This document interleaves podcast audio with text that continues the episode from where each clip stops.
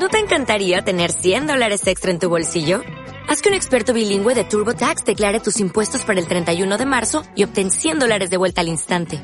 Porque no importa cuáles hayan sido tus logros del año pasado, TurboTax hace que cuenten. Obtén 100 dólares de vuelta y tus impuestos con 100% de precisión. Solo con Intuit TurboTax. Debes declarar para el 31 de marzo. Crédito solo aplicable al costo de la presentación federal con TurboTax Full Service. Oferta sujeta a cambios o cancelación en cualquier momento.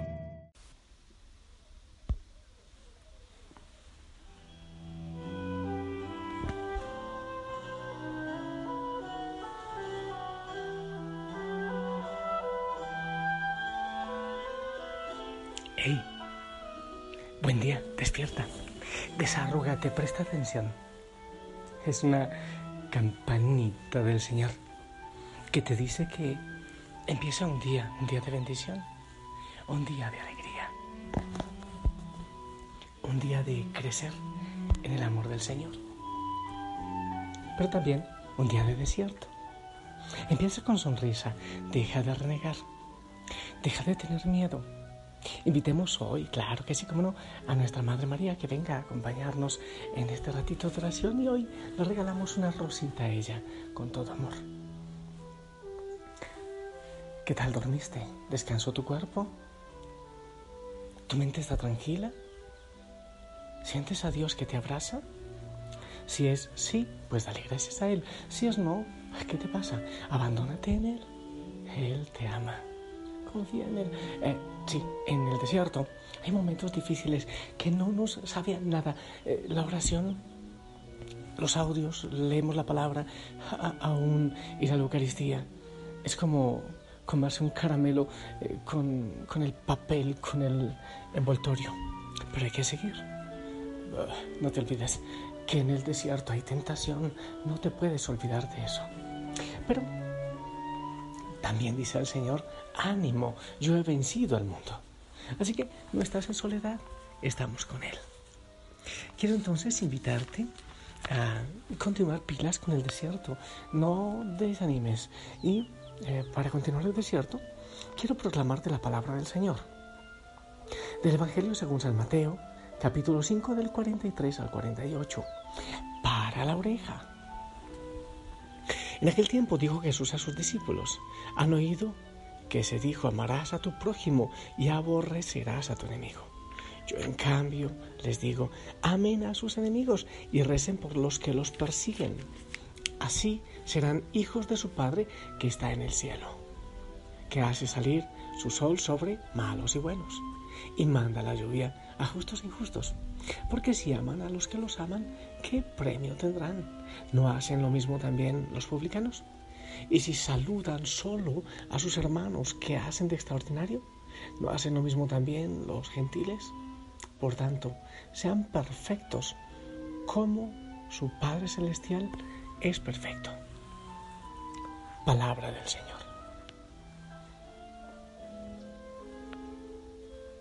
¿Sabes qué? Me detengo un ratito porque cuánto me encantaría salir a caminar. Pero bueno, no lo voy a hacer porque es un poco más difícil. Después espero hacerlo. Recuerdo al inicio que empecé grabando, yo lo hacía caminando, saltando, corriendo, huyendo de los perros, cayéndome, rodando. Ahora soy un poco más elegante, me da la impresión. Pero bueno, ya llegará otra vez ese momento que quiero que vuelva. Pero mientras llegue ese momento, quiero que hablemos de la palabra del Señor.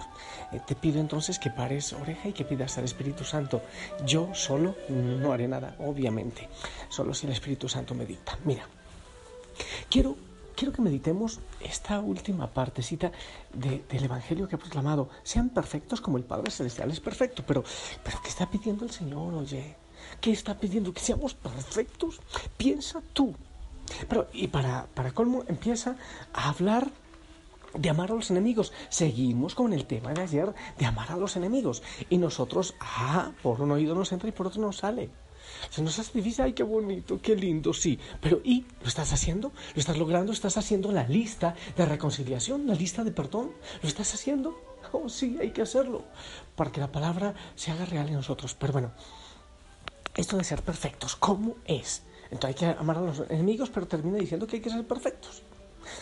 Vamos a ver. Yo estuve buscando, me gustó mucho una, reflexión de un sacerdote, no te voy a decir quién, eh, para evitar el ego. La reflexión de un sacerdote que escuché me gustó mucho. Ser perfectos es ausencia de defectos. Es, es, es, todo perfecto, sí. O sea, no hay errores, todo está... Uh, ok.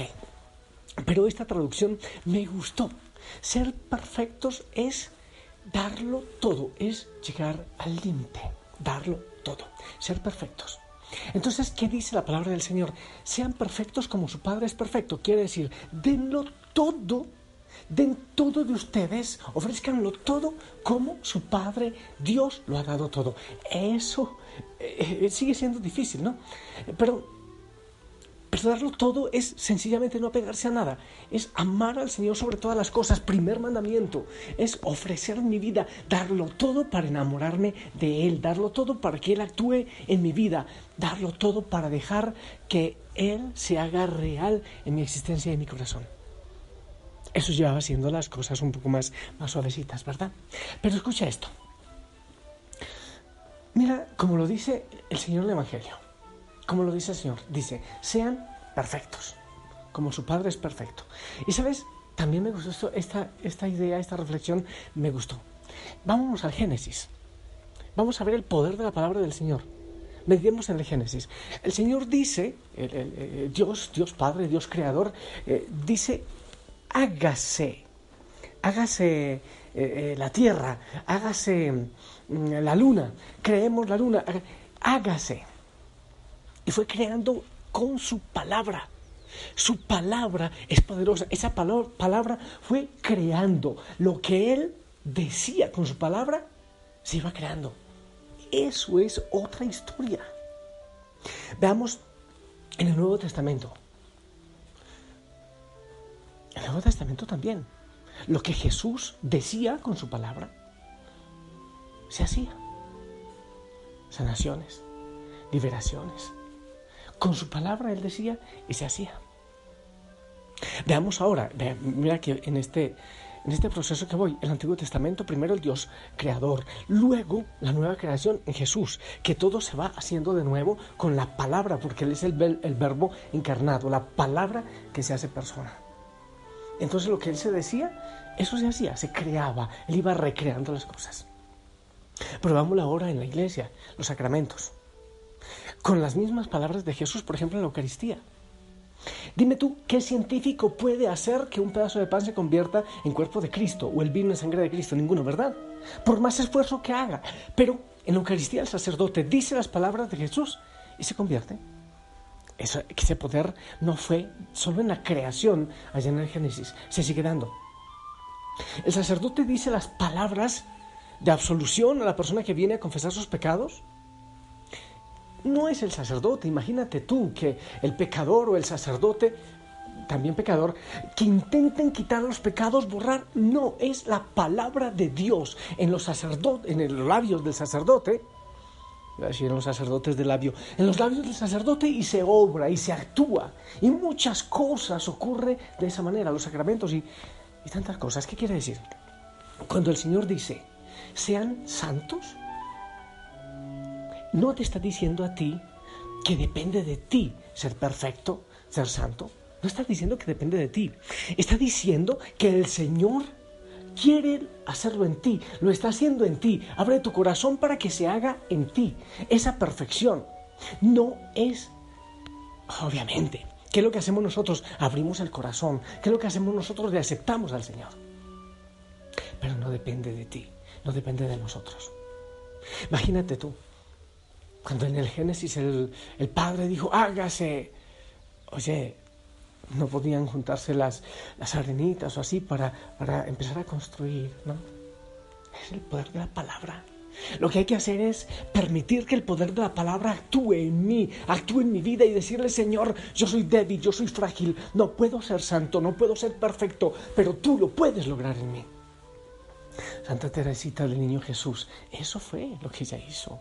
Es que tú, Señor, eres quien lo vas a hacer. Yo no puedo, yo sencillamente me entrego a ti en debilidad, en fragilidad, para que tú obres en mi vida. Eso fue lo que hizo Teresita.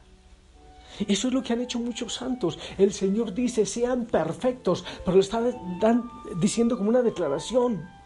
A ti a mí nos toca abrir el corazón. Porque con Cristo resucitado el esfuerzo no depende de nosotros. Él viene y obra en nuestro corazón. Entonces, eso de perdonar a los enemigos, como empieza diciendo el Evangelio, ¿cómo funciona? Enamórate del Señor y deja que Él desde dentro lo haga en ti. Es que no puedo perdonar. Es que no... Eh, deja que Él obre en ti. Enamórate de Él. Búscalo a Él. Y Él empezará a obrar en tu vida. El Señor lo hace. Eso de la perfección. Que la palabra de Él. Que puede crear, que puede recrear aquel que puede levantar desde las ruinas, Él puede hacer una, buena, una nueva vida en ti, pero Él cuenta con tu libertad, con tu libertad. Hay una cosa en la primera lectura, de Abraham es del Génesis, Abraham creyó al Señor. Oye, eso me parece importante. ¿Tú crees que el Señor puede hacer nuevas cosas en ti? Pues entonces lo hará llena tu corazón del Señor. Es lo que tú tienes que hacer. Enamórate de Él, pídele a Él que te enamore. Es que Él lo hace. Su palabra lo hace, su palabra lo logra. Él puede lograr que rompas cadenas de resentimiento, de odio, esa perfección que tú no puedes lograr con tus fuerzas. Él lo puede lograr como lo hizo en la creación, como lo hizo Jesús, como lo sigue haciendo en la iglesia. Eso descansa uno, eh, descansa, ¿verdad? Quiere decir que no es tan difícil, quiere decir que sí se puede lograr, quiere decir que sí podemos tener un corazón nuevo, pero Él, tú, yo, ¿cómo lo vamos a lograr? De ninguna manera. Bueno, aporta, ayúdate, haz una lista de personas con quien tienes que romper esas cadenas de dolor, de resentimiento, pero desde tu corazón, ábrelo y deja que lo abra. Hazme un corazón de barro, rompe el corazón de piedra, dale las vueltas que sea, pero hazlo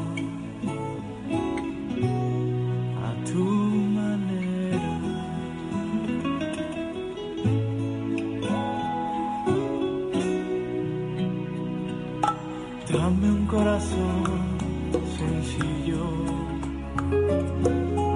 un corazón como el tuyo.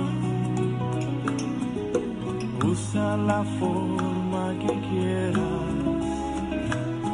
pero hazlo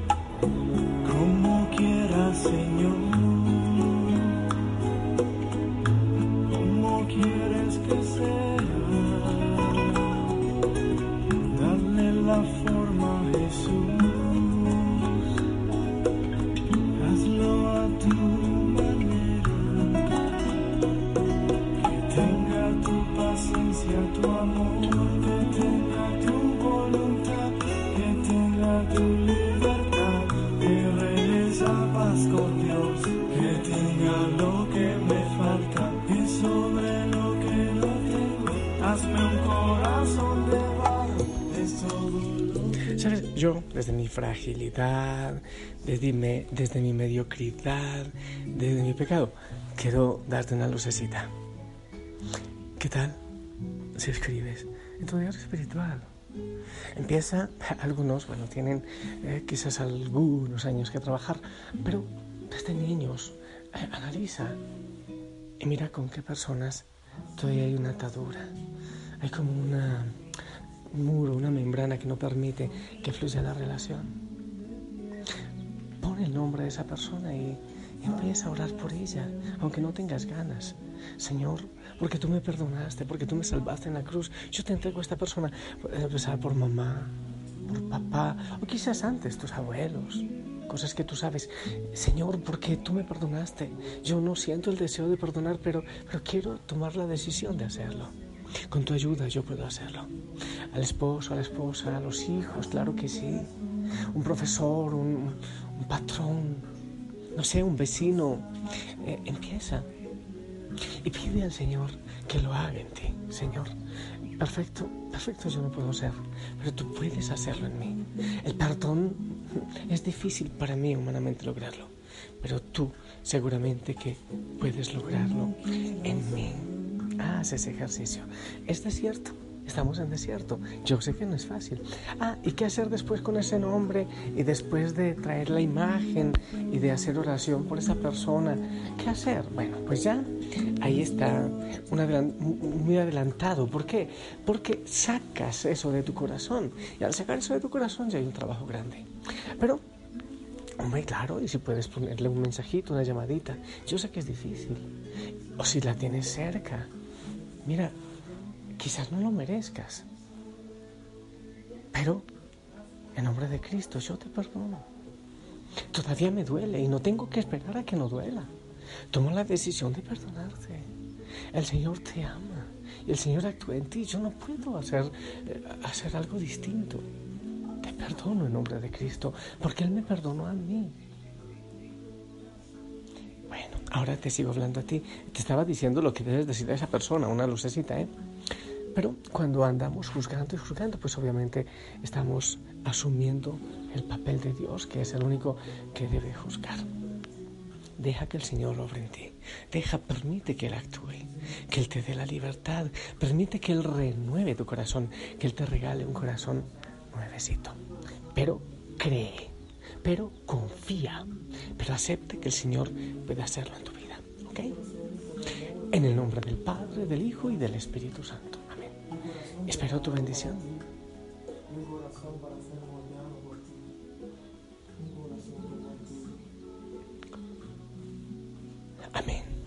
Gracias. Abrazos a todos en casa. Bendiciones. Tienes trabajito, ¿te parece? Y estamos en el desierto. Trabaja esto unido también al tema del desierto que tienes para hoy. Si el Señor lo permite, nos escuchamos en la noche para seguir, bueno, nos encontramos espiritualmente en el desierto para seguir caminando con Jesús. Abrazo grande. Hasta pronto.